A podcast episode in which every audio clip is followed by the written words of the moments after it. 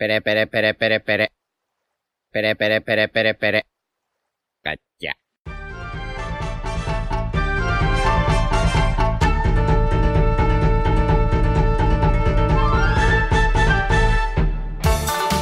Hola Nakamas, aquí estamos de vuelta con un nuevo podcast de Radio Pirata. Como podéis ver, no estamos todos porque estoy presentando yo. Falta, solo falta Diego, que el hijo puta pues no ha podido venir. Y, y nada, eh, estamos con nuestra tripulación habitual. Iván, ¿qué tal? Hola, muy buenas. Royal, Muy buenas. Yute, ¿Qué pasa, gentuza? no, no podía faltar. Y, y nada, vamos a hacer la, la review del capítulo 1028 de One Piece, titulado eh, Brachioserpiente, que no lo encontraba porque tenemos... Te lo habías preparado. ¿eh? Sí, sí, es que... O sea, lleva ya me- media hora diciendo, chicos, venga, vamos a hacer un guion para el podcast que presento yo, tal. Lo primero que tiene que decir y no se sabe el título. No, no, el título es que como que tengo el color spread delante porque es la primera parte y el título está en la primera página del capítulo ya, pues ahí me... No, fallo técnico, chicos, lo siento. No soy Diego. Tranquilo, tranquilo. Pues nada, eh, vamos a comentar un poco, si queréis, el color spread, ¿qué os ha parecido? Sí, más bastante chulo, ¿no? Tampoco hay nada en especial. A mí lo que más me, ha gustado mola mucho, ¿eh? es Zo- Zoro de Link, mola mazo, ¿eh? Es como Sí, que sí. Le, le pega un montón. Y Nami me encanta ahí con lo que le han puesto los, los cascos de gamer con las orejitas. Los cascos que me regaló yo me rompí al día. ¡No! Qué, Es verdad, ¿eh? qué hijo Es de verdad. puta, ¿eh? Buena anécdota esa, sí. Esa es muy Pues buena a mí Me anécdota. flipan, eh, perdón por no haceros ni puto caso, me flipan los cascos de. Usopp en el color spread. Sí, están, están guay. Y en general la portada, o sea, me sorprende lo que ha dicho Yute porque para mí ha sido de mis color spread favoritos de toda la serie. Hola. Sí, porque es muy animada y es muy graciosa. Es como un crossover entre Smash Bros. y esto. En plan, está muy guay. Sí, Me a- parece que está curradísimo. O sea, se sí. empieza diciendo que normalita y ahora no, está muy guay, ya no sé qué. ¿He dicho A mí- normalita? Una Sí. cosa que me sorprende es que Oda haya decidido, en plan, que Jinbe sea Mario. No le puede pegar menos.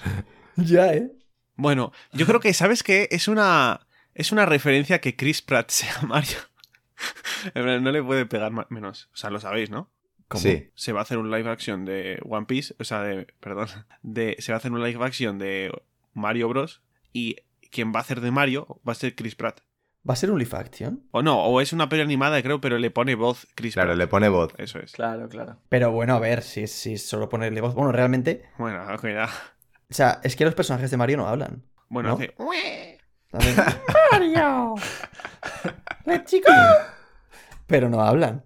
O sea, lo, lo- lo raro en sí ya es que les pongan voces, da igual quién se la ponga. Bueno, a ver, si es una peli, supongo que tendrán que decir algo. Hombre, claro, sí, sí, sí, por supuesto. Pero que sepa que va a ser raro. Pues no sé por qué estamos hablando de esto, pero que va a ser No. raro que, que ver a Mario con voz. Me, me encanta porque al inicio de. O sea, últimamente estamos divagando mucho al principio de los podcasts. Y en los comentarios de YouTube. Un chaval que todo yo- picado lo puso, sí. sí, yo lo suelo leer. Siempre hay gente que dice. "Pf, Ocho minutos de pérdida de tiempo.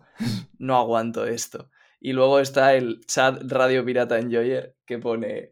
Los ocho mejores primeros minutos de mi vida, chicos.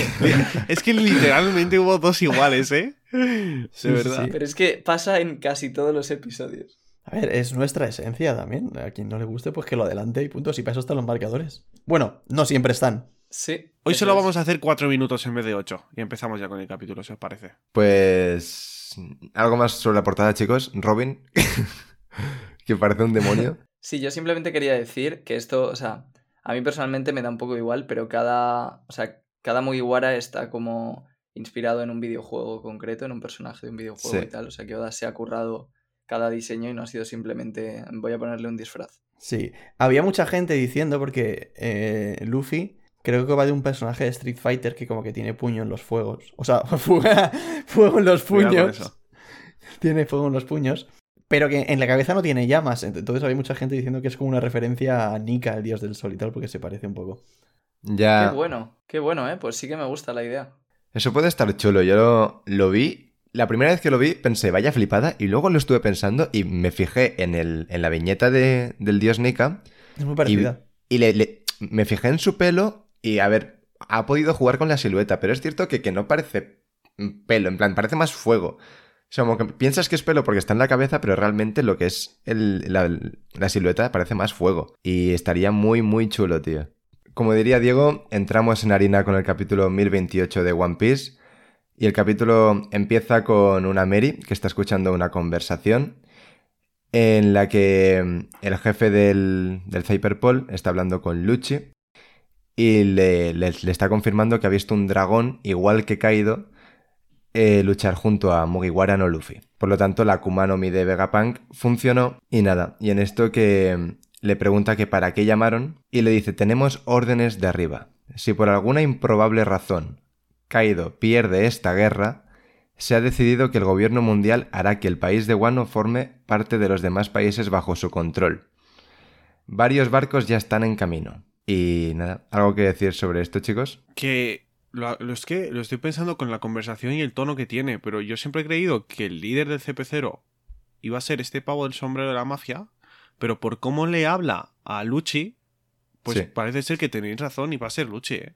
Sí, yo creo que del Lucho es el CP0. líder, sí, sí. O sea, pero me parece raro porque creo que era una muy buena oportunidad para mostrar a un líder superior y que el- es que Lucci era del CP9 y perdió. No sé si me explico. Entonces, Sí, sí, supone sí, que o sea- este es el CP más poderoso tal y vuelve a ser líder. Rob Lucci era el CP9, perdió y le ascendieron por perder. Entonces es muy curioso. O sea, sí es, sí es cierto que ahora es bastante más fuerte y demás, ¿no? Pero Pues, pues es curioso porque yo no interpreto de aquí que el líder sea Rob Lucci. sí, porque de le hecho, dice... esto.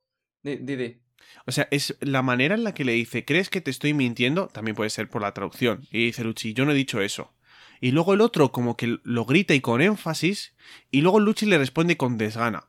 Mira, me da igual. Lo importante es que tenemos órdenes de arriba y ha pasado esto.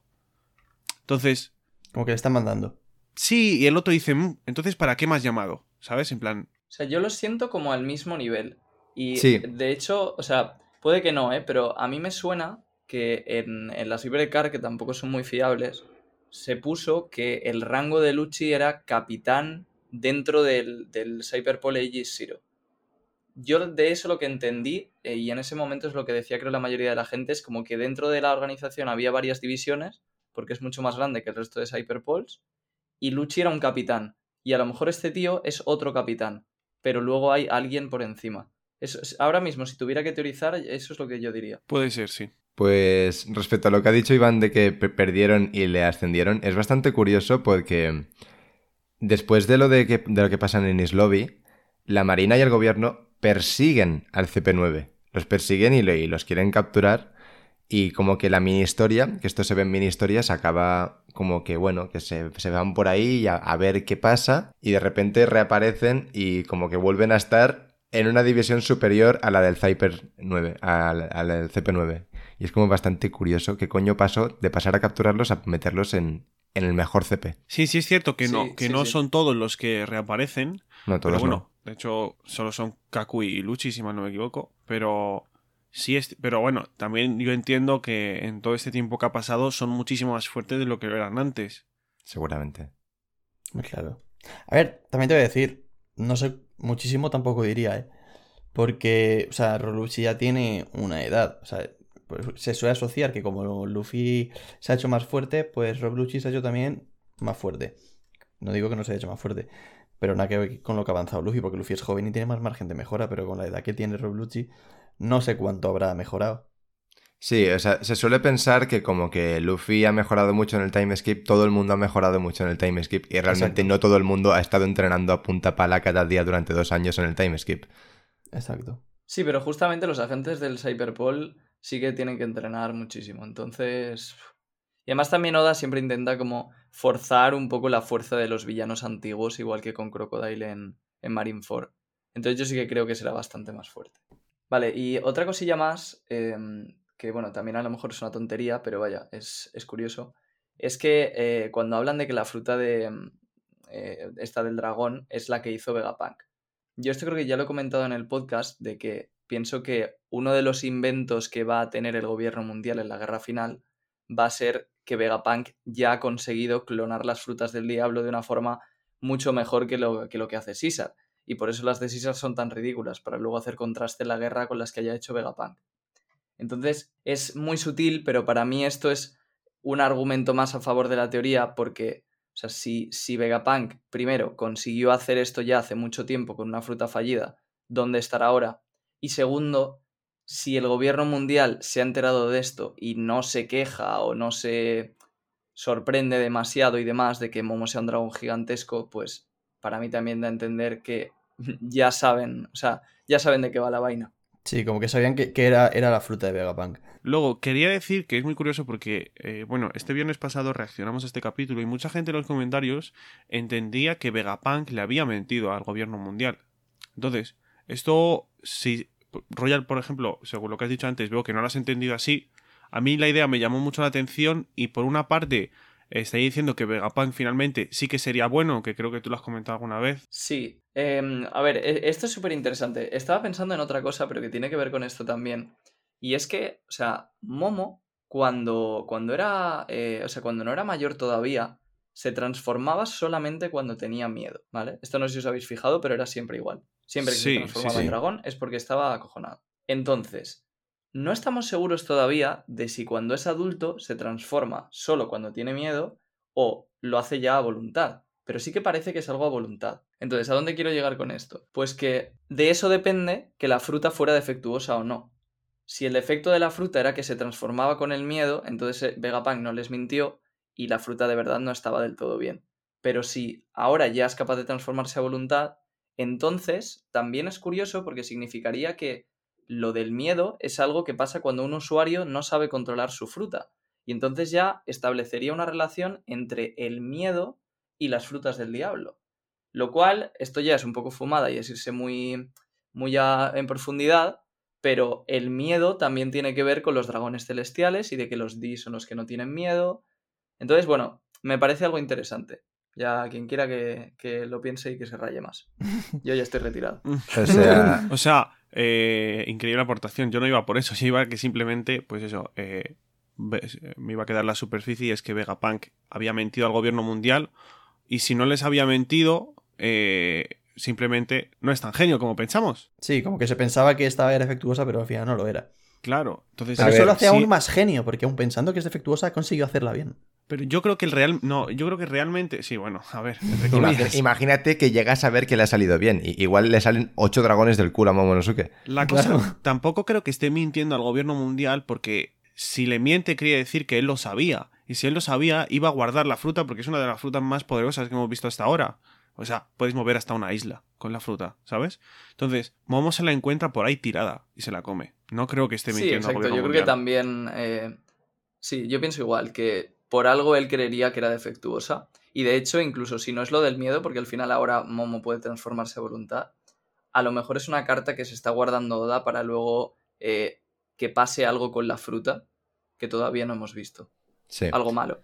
Yo, es. eh, antes de responder lo que quiero responder sobre este tema, eh, retomando lo que ha dicho Royal antes, de lo del miedo y tal, eh, me, me he acordado de una teoría que hiciste, Royal, que la has fallado, eh, que es la de que mm, la fruta de Momo era la de convertirse en lo que más teme. Sí, eso lo hizo hace Sí. muchos años. Hace pero un montón. Pero y ni- yo creo que recuerdo ni que, me siquiera la publicó, ¿no? Sí, la publicó porque yo la sí, vi. sí que la subí. sí? Y esa es una de las teorías que además esto me ha pasado bastante. Que desde el principio yo ya sabía y le decía a la gente que la probabilidad de que se cumpliera entera era baja. Porque era más probable simplemente que fuera la fruta del dragón. Pero a mí me gustaba mucho la idea. Y también me gustaba que al acabar el arco, o sea, que Momo fuera capaz de, eh, de controlar sus miedos y la evolución de Momo como personaje fuera, eh, se viera representada con que ya no se transforma en un dragón, porque ya no teme a Kaido. O sea, esa idea me gustaba mucho. O sea, la Pero fruta bueno. de convertirse en lo que más temes, ¿eh? O sea, es que esa fruta, según quien la tenga, puede estar rotísima. Sí, bueno, o, o- o si, Sí. si la tiene Zorro no sirve para nada, por ejemplo, o Luffy. ya. Pero dásela a Usopp, chaval. Claro, dáselo a eso, exactamente. Domina el mundo, ¿eh? Vaya. Pues nada, continuamos con el, con el capítulo, chicos. Espera, que antes de pasar yo quería comentar una pequeña cosita. Sí, di. Que, nada, sí, es una tontería, eh, pero que yo como, como mm, fangirl de Luffy que soy, me hace bastante ilusión cómo mm, el gobierno de verdad ya está teniendo en cuenta que, cuidado, que esta gente puede vencer a Kaido. Hace un tiempo jamás se lo hubiesen planteado, es imposible que Kaido caiga, pero que decir, si por aquí alguna improbable razón Kaido pierde esta guerra, ya tienen un plan B. O sea que ya están teniendo a Luffy y al ejército que ha montado detrás en cuenta. Y eso me gusta mucho. Y hablando de ejército, en el siguiente panel, siguiendo con el capítulo, se puede ver eh, que están jugando al jueguecito este que tanto les gusta y que representa pues eh, cuánta gente hay en cada bando. Y al inicio de la batalla había 30.000 contra 5.400. Y actualmente hay 12.000 contra 8.000.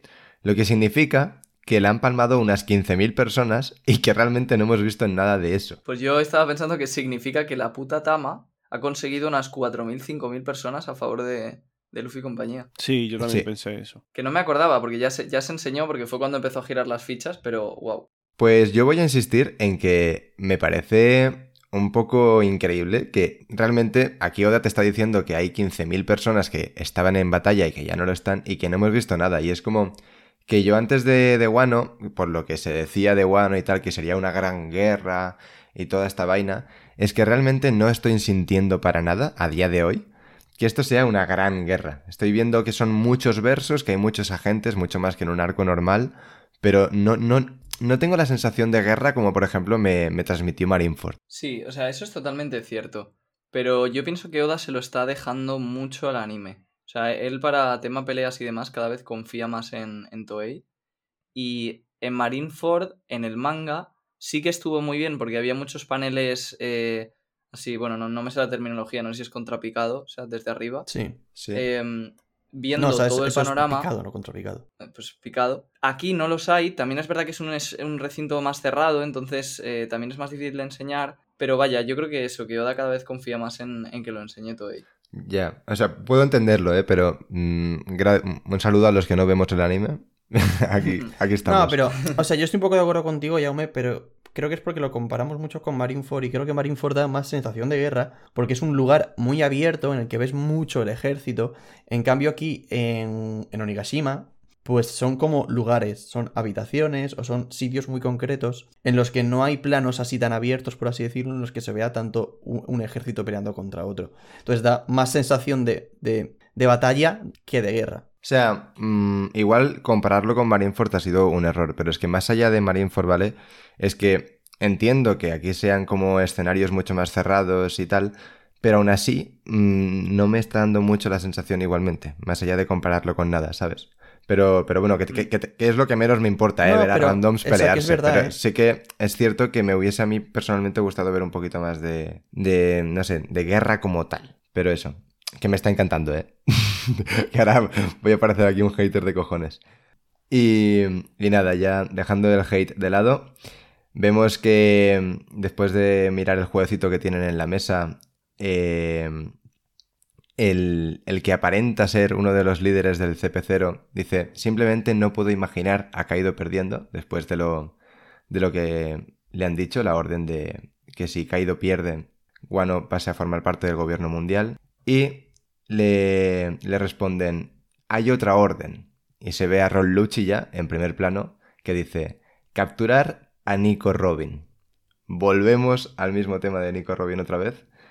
Y sale agente de inteligencia del gobierno mundial. CP0, Rob Lucci. A mí esto eh, me ha gustado, o sea, más allá de que sea Luchi y que se pueda repetir un poco todo tal, no me parece nada repetitivo y es lo más lógico, o sea, han declarado a Luffy ya casi como que el quinto emperador, ¿no? Y es una de las personas que más cerca está de Raftel porque tiene a, a la única persona que sabe leer los poneglyphs de, de, de su lado. Es normal que todo el gobierno mundial, los marines, todos quieren ir a por ella. Al igual que Kaido y Big Mom querían ir a por ella, ¿sabes? Sí. Sí. O sea, yo mientras no la consigan capturar y se la lleven y haya un Enies Lobby 2.0, hasta aquí todo correcto. Exacto. O sea, de hecho no creo que haya un Anis Lobby 2.0. No, O yo sea, tampoco, sobre todo por lo que queda de obra y tal, no creo que Oda se meta en repetir un arco que ya hemos visto otra vez. Lo que pasa es que hay mucha gente diciendo que eso va a ser el detonante de la guerra final, pero no creo. Mm, Yo tampoco lo creo. El detonante de la guerra final tiene que ser que Luffy encuentra el One Piece. Sí, O sea, gracias a Robin y gracias a todos, ¿no? Pero, sí, pero sí, sí. tiene que ser eso. Y una pregunta que os voy a hacer. ¿Vosotros creéis que Lucci está yendo hacia Guano? Porque mm, yo como que la primera vez que vi estas viñetas me hizo especial gracia porque es como que está Lucci ahí diciendo, eh, hay que ir a por Robin, pero que vaya otro, que yo, que yo no, a, mí, a mí no quiero que me calienten otra vez. Que a mí ya me partieron la boca. Claro, exactamente. Pero luego hubo gente diciendo, no, pero Luchi también está yendo hacia Guano porque parece que eso es un barco y tal. Entonces ya no lo tengo tan claro. Entonces, ¿qué opináis? Eh, es realmente. Mm, es como que está todo abierto, ¿no? O sea, eso puede ser tanto un barco como mm, un- una base de la marina. Y es como que realmente no hay, no hay ninguna pista de lo que va a hacer este hombre. Sería Sí, como pero- divagar por divagar. Exacto, o sea, para mí la, la única pista es más la lógica que nosotros podamos usar. Y en este caso, yo creo que la lógica nos dice que Rob Lucci no irá. Yo más que igual. nada por cuestión de, o sea, de trama un poco. Eh, Y que si fuese a ir, hubiese ido él ya directamente, ¿no? O sea, Una parte de mí, una parte de mí, en plan, tiene un deseo interno, que es lo de que el, el que vaya Rob Lucci a, a Wano, intente hacer algo, Luffy lo vea y de una hostia lo tumbe.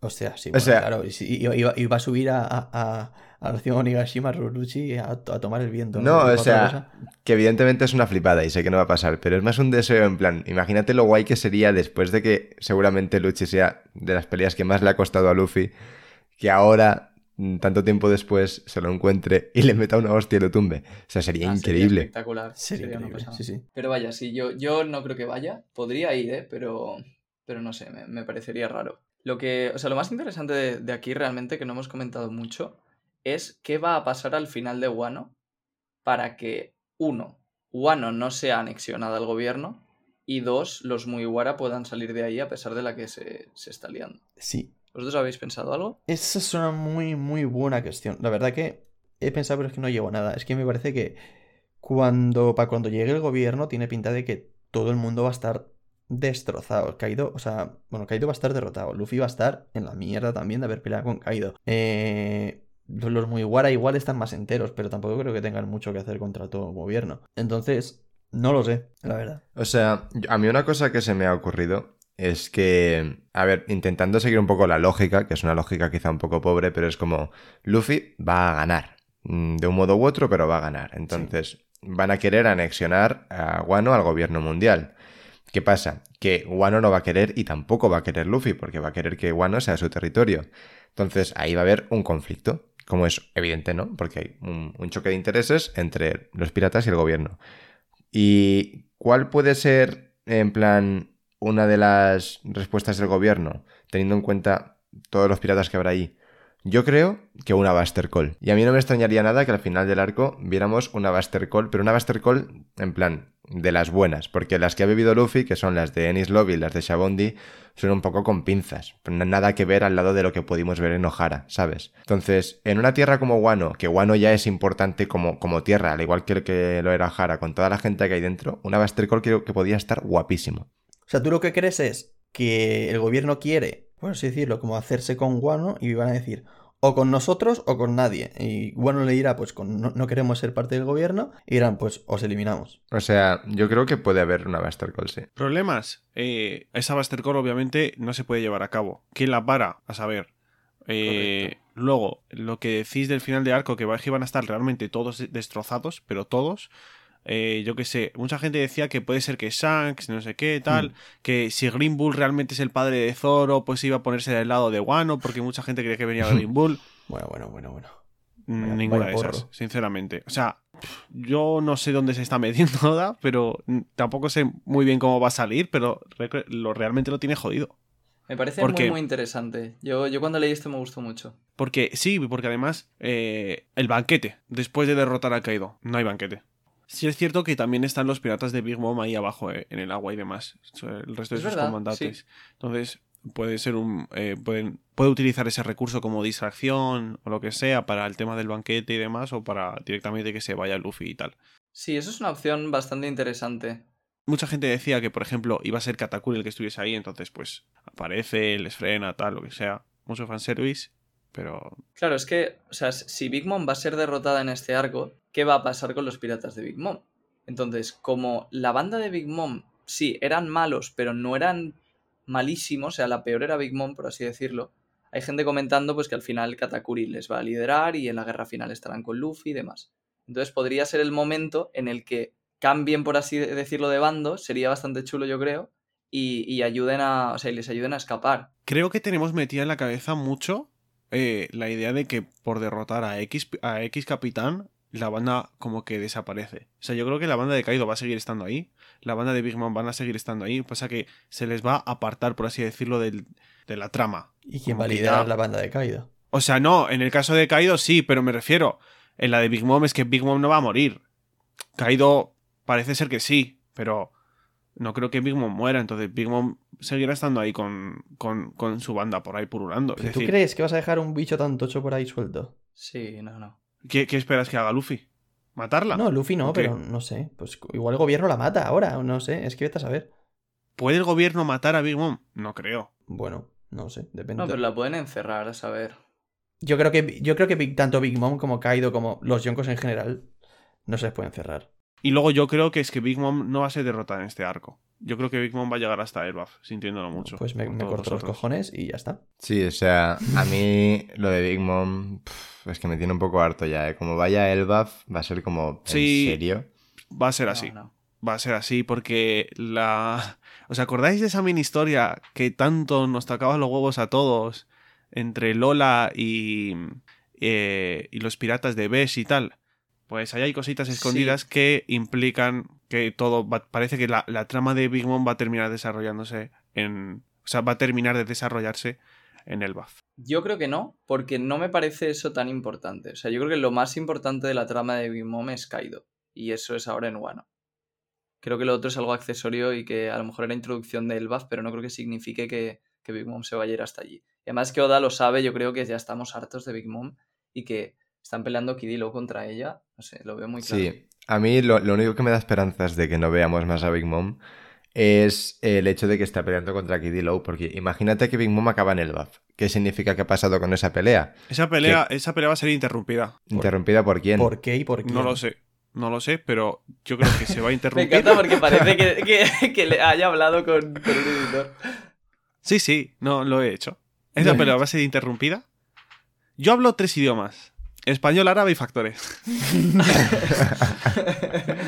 No, pero yo creo que esa pelea se va a interrumpir y pues eh, Big Mom dijo chao. Bueno, yo te... eh, que sepas que acabas de, de hacer tu tercera teoría.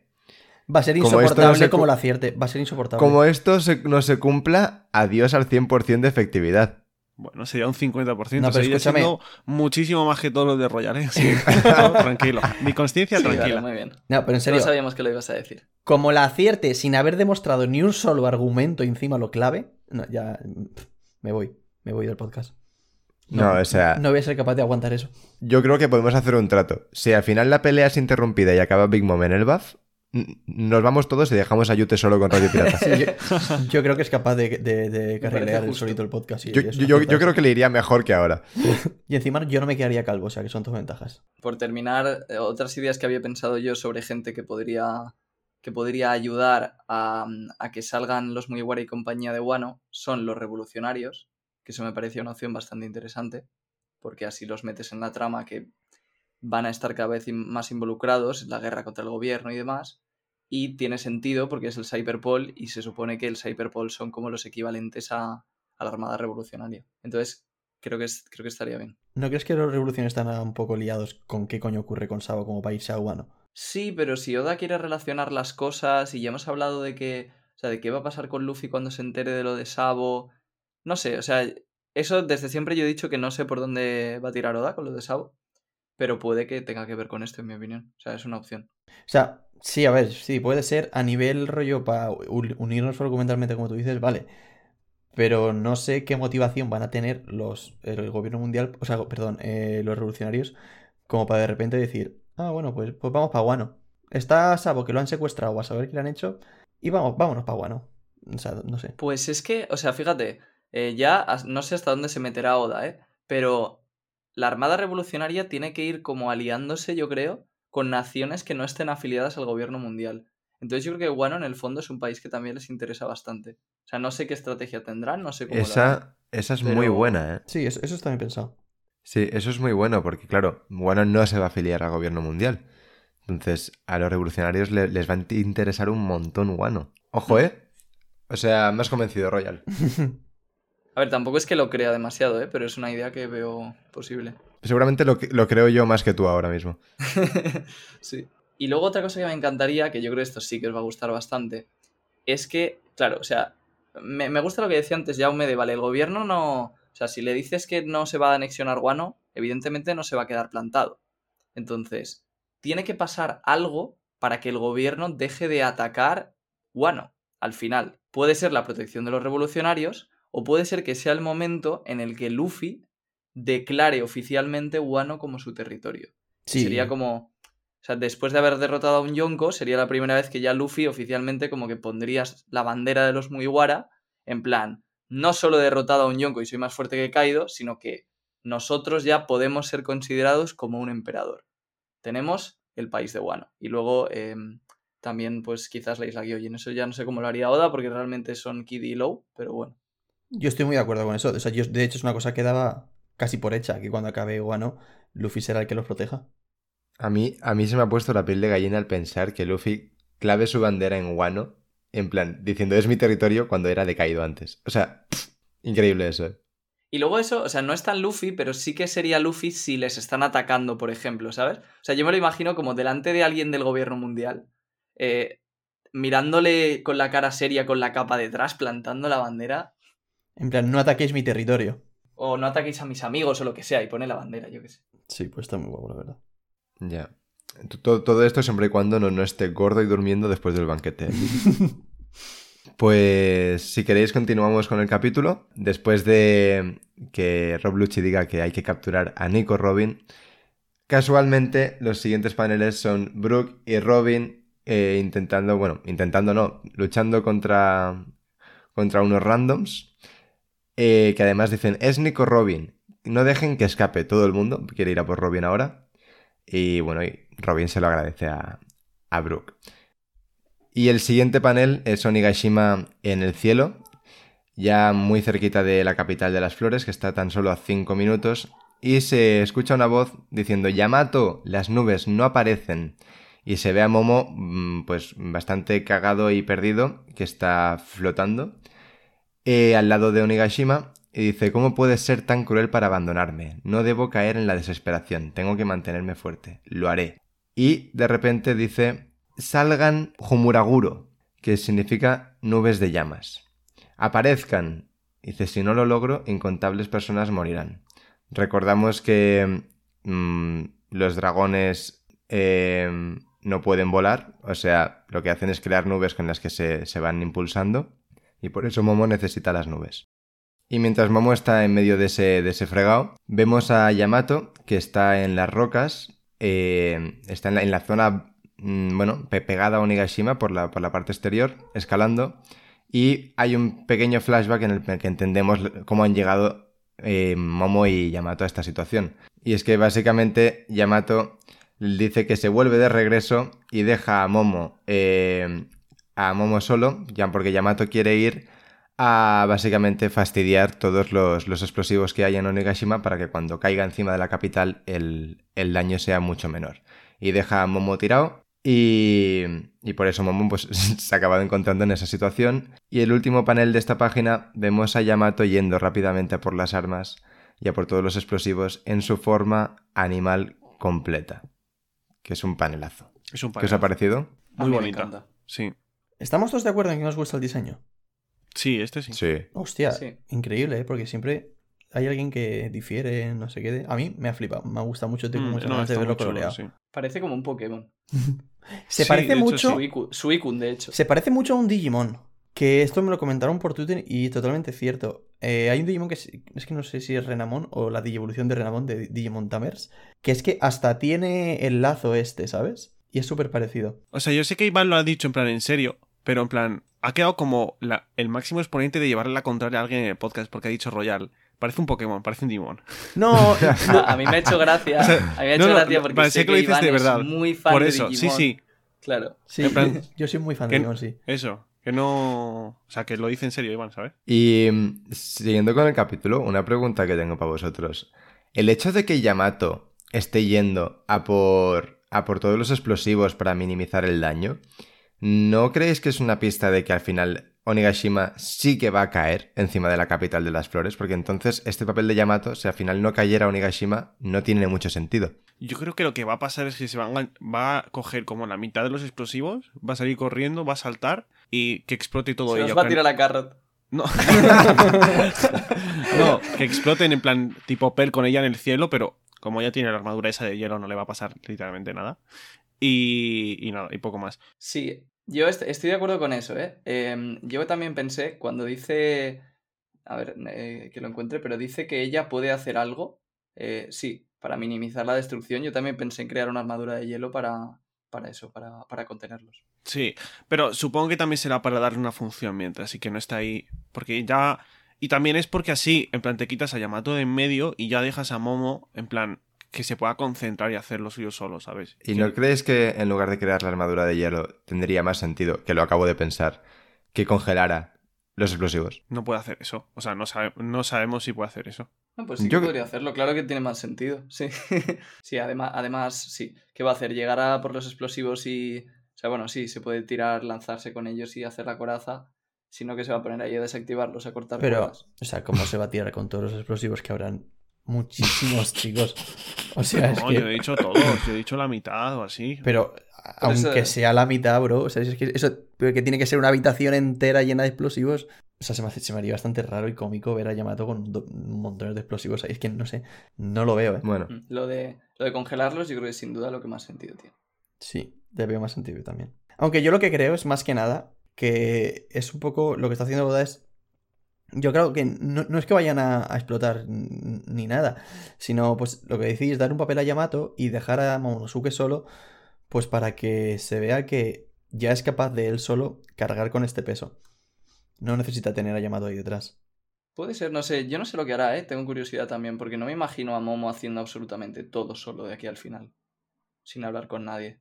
También creo que le quitaría incluso como, no sé, emoción. Me imagino a alguien animando a Momo, sea quien sea. Pues no sé, yo me imagino a él mismo animándose, como ha hecho en este capítulo, que ha dicho, o sea, me gusta mucho la parte en la que dice, eh, lo haré, puedo hacerlo, y dice, no, tengo que hacerlo, que es como que él solo es, es el ánimo que necesita, él solo se está convenciendo de que es capaz de hacer cosas grandes. Y como que me gustaría ver a Momo, él solo, sin ayuda de nadie, conseguirlo. Sí, sería chulo, sí. si no tenéis nada más que decir, chicos, ya pasamos con las últimas páginas del capítulo y nos dirigimos al, al live floor en el que están Queen y Sanji peleando.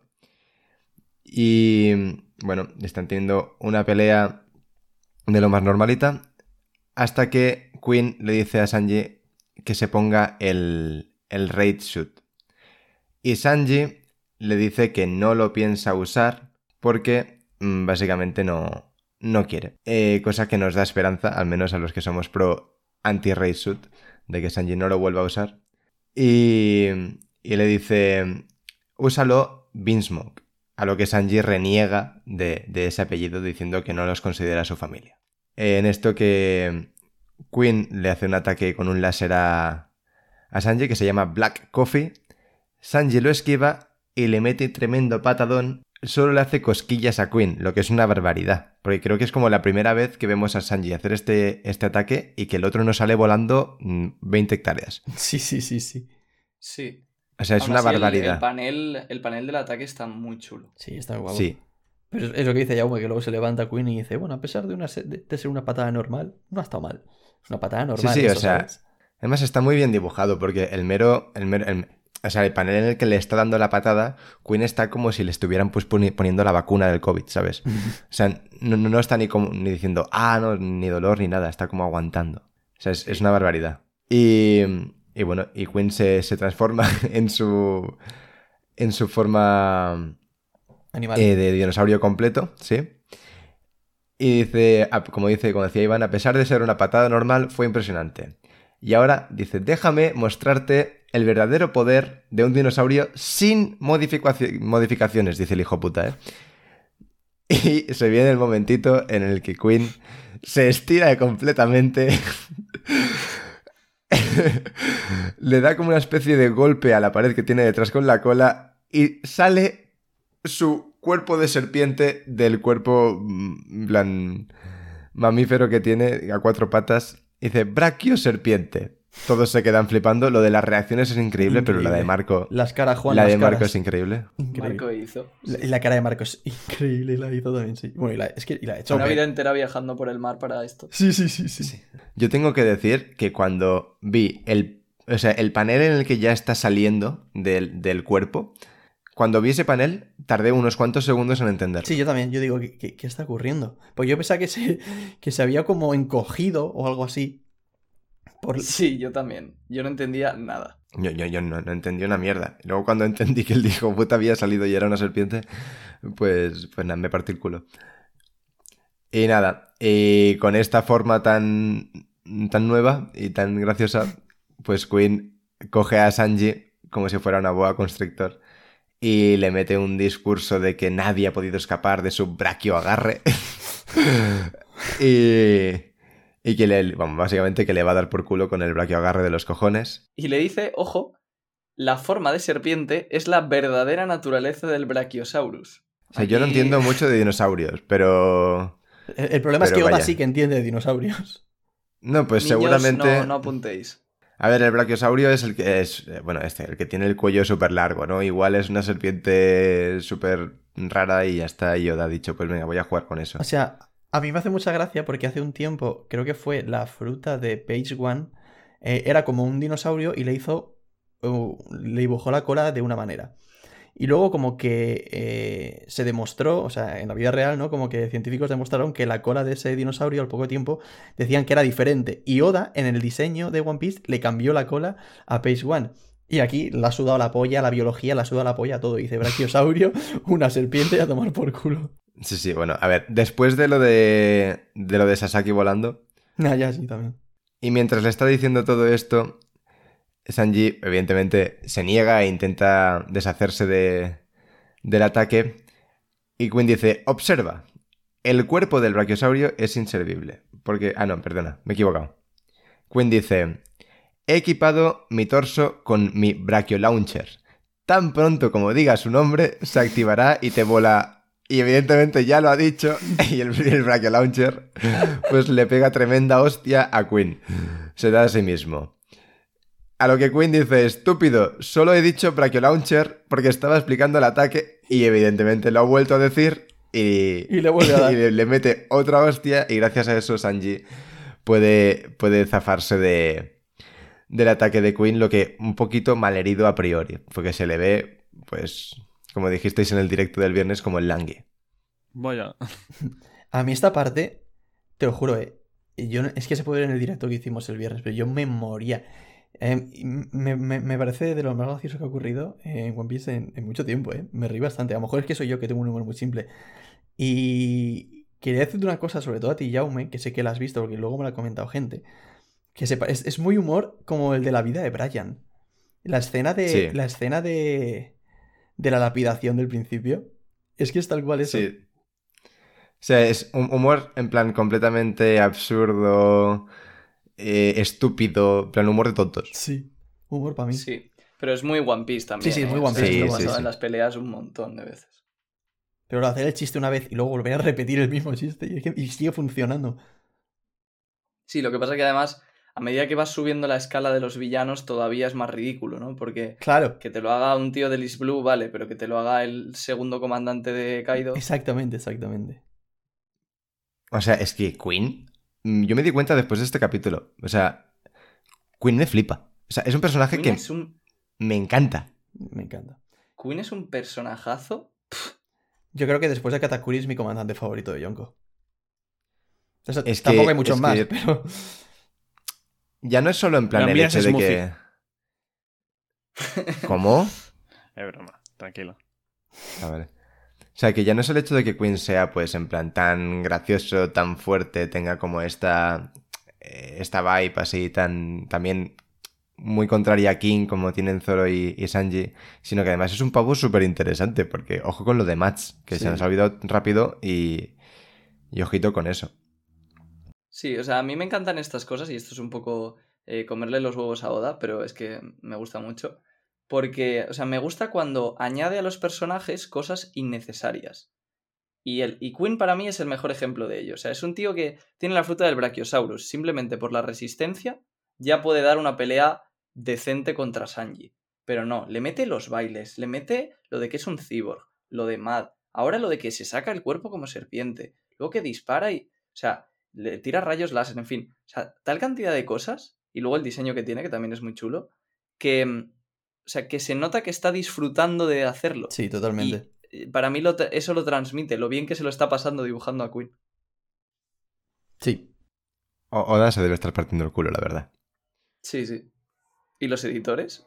Los Imagínate editores, que Cada vez el- que le llega el la- dibujo. Sí, sí. Pues seguimos con, con Sanji el Langui, que básicamente dice, eso ha dolido, pero por alguna razón puedo moverme sin problema. Sanji anteriormente había dicho que sentía que todavía le estaba pasando algo, algo extraño a su cuerpo. Chopper se, se exalta un poco al ver a Sanji, pues un poco como dice, zombie, con el cuerpo completamente destrozado. A lo que Sanji piensa, ¿será posible que he despertado el mismo poder que ellos? A lo que Queen, en ese mismo momento, le va a dar un espadazo, básicamente para cortarle la cabeza, pero en lugar de cortarle la cabeza, se rompe la espada en, la, cara, en el cuello de Sanji. A lo que Sanji dice, bueno, Queen se, queda loquísimo y aquí acaba el puto, el puto capítulo en 1028 y no hay manga la próxima semana. O sea, no, yo creo que simplemente el usar el Right Suit como que le activó los genes y poco más. Y por eso ahora ha desarrollado eh, los poderes de sus hermanos.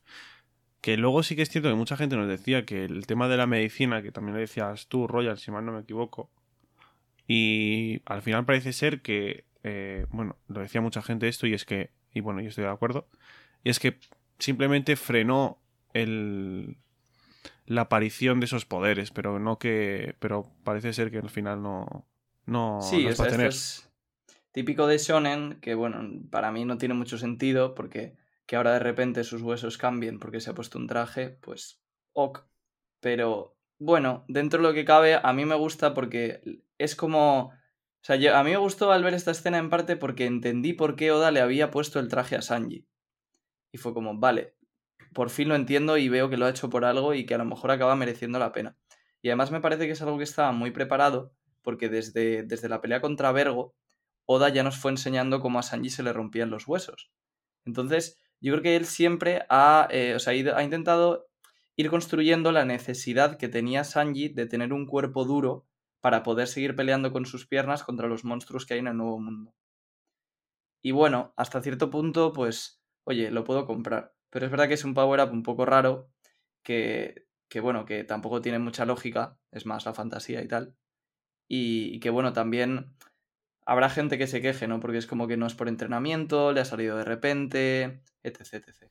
Bueno, pero, o sea, no es tampoco de repente, o sea, es algo que conlleva el desarrollo del propio personaje. Entonces, y lo decía alguien en el directo del viernes, un comentario muy acertado que yo creo que nos gustó a todos, y es que eh, al final el que más gana con esto es Sanji, porque se lleva eh, los poderes que Yachi le, co- le- le quería dar a todos sus hijos, pero porta el humanismo que quería quitarle Yachi a todos, sus- a, a todos ellos. Entonces, es, eh, es una manera también de, de decirle a, a los Beansmoke que, que al final gana él, que no gana ninguno de ellos. Porque tiene su humanismo y, además tiene sus poderes. Eh, Sí, sí, sí, es así, ¿eh? Yo, sí, eso, totalmente. Yo lo que quería decir es, pues que yo era de las personas que no quería que Sanji tuviese ninguna modificación. Pero que en caso de tener, me parece muy acertada esta manera de, hacerlo. Y lo que tú dices, Royal, de que simplemente por ponerse el traje y tal, pues ocurra esto, que no le ves mucho sentido. A mí me gustaría eh, comentar la teoría que tiene la katana del sensei, porque es que justo hizo un vídeo hace una semana de esto. Es que me pareció muy buena y me gustaría comentarla para ver qué opinabais. Y él lo que dice básicamente, bueno, lo primero es que la gente que esté escuchando esto que vaya y que la vea porque es que está muy bien. Yo solamente voy a resumirla un poco. Y es que básicamente, espero contarla bien, lo que dice es que de la misma, si os podéis fijar en que Sanji tiene las cejas al contrario que sus hermanos. Entonces, resumidamente, la teoría que dice es que los hermanos, sus poderes, como que se van desapareciendo, se van como desgastando. Y el traje se lo ponen para evitar que haya ese desgaste. Y Sanji, al tomar la medicina hasta que le dio su madre, lo que hizo fue como todo lo contrario. Al principio no tener poderes, y luego, a medida que van pasando los años y sobre todo al ponerse el traje, le hace todo lo contrario, que es ir acelerándose el que les hagan los poderes. Entonces, al final, Sanji ha sido realmente el mejor diseño de Yats sin que, sin que ni siquiera él lo sepa. Y a la vez es su mayor fracaso porque ha conseguido hacer lo que habéis dicho antes, a una persona que tenga los poderes, pero que también tenga los sentimientos. Entonces eso sí que me gusta. Yo, Sería bonito, sinceramente, pero yo no lo compro, ¿eh? No, yo tampoco lo compro, más que nada porque, a ver, vale que es un shonen, pero los hermanos lo que tienen es modificación genética. No, y Sanji O sea, también. realmente es, ya, pero digo que es muy difícil que eso se desgaste y que por eso necesiten el traje. Yo creo que es algo mucho más simple que todo eso. O sea, en el vídeo lo explica todo mucho más y el porqué de... Yo simplemente lo he resumido. Pero sí que es verdad que tú piensas que si fuese tan fácil crear eh, gente con modificaciones genéticas, eh, lo haría con todos los clones que hace. Y en cambio no es así. Entonces yo creo que el, el que no le aplique esas modificaciones a los clones, hay un motivo. Igual el motivo es que no le sale rentable el hacer clones que al tiempo vayan a dejar de tener esos poderes. No, yo personalmente creo que no, ¿eh? O sea, tampoco se ha visto ninguna pista de que se les desgasten los poderes ni nada. No lo veo, vaya. No, yo, yo tampoco. O sea, está bien pensado, pero yo no, no, no, no lo compro. Yute, ¿tú qué, ¿tú qué crees? Eh, la idea sí me gusta, pero sin más. O sea, no, no creo que sea esa la, la razón. Tampoco creo, creo que haya ninguna razón, ¿eh? Simplemente que eh, usó el, Red- el Red Suite, le activó los poderes y por eso los tiene y es el nuevo Power Up de Sanji Fin. plan. Y ya está. Y, y al final termina ganando él y fin. En plan, Sí, o sea, tampoco realmente- creo que haya que buscarle un sentido genético ni nada de eso, porque al final Oda ni es antropólogo, ni es eh, biólogo, ni es nada. Oda es un chaval que está creando, bueno, un chaval, perdón, un, un señor ya bastante mayor, que está creando su serie y que al final esto no deja de ser una fantasía. Entonces, tenga o no una ración científica, nunca la ha tenido One Piece y esta, pues sin más. En plan, esto es O sea, una cosa más que ha pasado y fin. Básicamente, que como siempre en One Piece, va a ser lo más sencillo, simple y lógico. ¿no? O sea, que es lo que dices tú. Sí. Eso tampoco, pero no sé. Lo que sí que creo es que el arco de Wano, ahora, uy, de Wano, el arco de Whole Cake, con esto pilla un poquito también más de importancia. Yo no lo creo. Yo creo que sí, porque todo... Para mí lo del traje, o sea, para mí le da más una razón de ser a que Sanji eh, se llevara y se pusiera el traje. Y ya está. Pero al arco como tal sigue No, siendo el un arco poco malo, la verdad. Fue, hombre, el arco fue sobre todo para explicar todo esto, toda la relación de Sanji con sus hermanos, con su madre, los poderes, todo eso. Ahora, para mí cobra más sentido si Sanji va a tener poderes a raíz de ponerse el traje, porque el traje lo han presentado allí. Sí, no, sí, que- o sea, sí que es verdad que le da más importancia, sí. Sí, es simplemente para meterme un poco con Whole Cake. Nunca está de más. No, nunca está de más. El peor arco de One Piece. Ya no contestan, ¿eh? No, no, no, sí, sí, no me hace falta contestar, ya, ya, ya os contendrán en los comentarios. Yo, yo esperaba tu apoyo, Royal, diciendo, sí, lo es. Me has dejado, me has- me has dejado solo ante el mundo. Pues me he quedado pensando, el de Foxy era peor, pero no, no, no, es el peor. Jorge es el peor. Vale, gracias. Eso sí, a mí me gustaría que además de esto, Sanji tuviera otro power-up en esta pelea que fuera mérito propio, por así decirlo. Y por Porque ejemplo, creo que ¿qué? uno, creo que uno le hace falta y dos, eh, he visto una analogía que en realidad es una tontería, ¿no? Pero Zoro ha tenido Enma, que no es mérito suyo, entre comillas, y luego eh, el haki del rey, supuestamente, que parece que está despertando. Entonces, creo que con Sanji debería ser igual y que solo el hecho de tener el cuerpo más duro no es suficiente para que derrote a, a Queen. Pues que se saque un haki del rey, Sanji, ¿no? Y una, una cosa que, que hablamos más o menos hace unos cuantos capítulos, pero que, pero que a mí me ha dado que pensar, es eh, lo que tú comentaste, Royal, de que los hermanos Vinsmoke, cada uno tiene como ADN de cierta raza que le da ciertas habilidades o capacidades, ¿no? Eh, no es como mucha casualidad. O sea, es una cosa que a mí aún me cuesta creerme o pensar que puede ser verdad, pero no es como mucha casualidad que justo en el arco en el que está despertando Sanji todo esto y se sabe que los Vinsmoke tienen ADN de ciertas razas y que justo Sanji hace fuego con el pie y mm, Queen hace el comentario mirando a King de los Lunarian en plan... eh, ¿Hay alguna posibilidad, tú crees, de que haya... de que Sanji tenga ADN Lunarian? Porque además es como muy extraño porque King es como la única especie, bueno, el, el único ejemplar que hay, ¿no? Sí, o sea, yo sí que lo pienso. De hecho, hay mucha gente comentándolo porque tiene todo el sentido. Lo único es que yo quería esperar un poco también a ver qué hace King exactamente con el fuego. Porque de momento no lo ha usado prácticamente. Simple es como- si- simplemente es como que tenía ahí la llamita y, y ya está. Ya. Entonces, no sé, no sé hasta qué punto, por ejemplo, el, el- lo que comentamos la otra vez de que eh, su piel es roja y a lo mejor el propio fuego le quema el cuerpo y también por eso está tapado. O sea, me gustaría ver un poco más, pero, pero sí que lo veo posible. Eh, una pregunta. ¿Qué se sabe sobre la relación de los Lunarian con el fuego que esté confirmado? Más allá de especulaciones y Absolutamente tal. nada. O sea, ¿por qué se Nada. relaciona a los Lunarian con que tienen poderes de fuego? Por King. Por- Sí. Porque se asume que King es de fuego, o sea, es, de- es Lunarian y como tiene fuego, pues todos los Lunarian también. Pero Hombre. vaya, es algo lógico, ¿no? Es el único Lunarian que hemos visto. Sí. O sea, no vas a ver más Lunarian, ¿eh? O sea, sí que es verdad que es el único Lunarian que hemos visto, pero no es el único- la única persona que hemos visto utilizar fuego. Ya, pero en Sí, plan. entiendo, entiendo. O sea, yo te entiendo, pero es como que la gente que ha utilizado fuego sin tener como mm, frutas de fuego ni pollas así, es como cosas más puntuales, ¿no? O sea, pero que realmente tu cuerpo saque fuego constantemente es algo muy, muy característico. Y teniendo en cuenta que te lo han presentado como el único ejemplar de su raza, pues Sí. Sí, sí, o sea que es lógico pensarlo, pero que solo quería saber de dónde venía. No me acordaba de eso. Pues si no tenéis nada más que decir, podemos pasar a dar nota y frase. ¿Alguien, ¿alguien quiere empezar? Bueno, yo lo tengo, así que. Para Venga, dilo. Mi nota va a ser un 8. Me ha gustado mucho el capítulo, creo que ha sido muy bueno. Y, y luego la frase va a ser slither.io. ¿Qué? Qué chaval. es, un, es un videojuego de, de una serpiente. Sí, sí, no. A ver, es mítico. Pasa que el octogenario vale. de Jaume, pues. El octogenario de Jaume que se, que se dedica a hacer eh, crucigramas antes de grabar el podcast. Pues pero es que los, cru- los crucigramas de verdad que son, en plan, súper divertidos y, y son la hostia. O sea, O sea, a, a tope con para eso. la gente que nos está escuchando, es que antes de grabar hemos estado como media hora haciendo crucigramas con Jaume. Bueno, más que haciendo, ayudándole a Jaume a hacer crucigramas. Os estaba dejando participar para que no os sintierais apartados. Eh, ¿Alguien más quiere decirlo? Yute y Iván. Déjate, Yute. Venga, Yute. Mi nota del capítulo es un siete y medio. Y la frase va a ser: Hoy es la semana en la que menos creativo estoy. De todas. Así que voy a decir simplemente: Langy Beansmoke. Increíble, ¿verdad? Ay, Dios. Iván. La mía, haciendo también referencia a- al Langui, porque es que lo que dice Yute parece el puto Langui, el Sanji. eh, mi frase va a ser: eh, ¿Os apetece unos colacaitos? Y, y la nota un 8. Jaume. Pues eh, yo le voy a poner un 9 al capítulo. Me ha encantado. Y mi nota, ay, mi nota, mi frase va a ser Queen Cobra. Uf, vamos mal esta semana, ¿eh?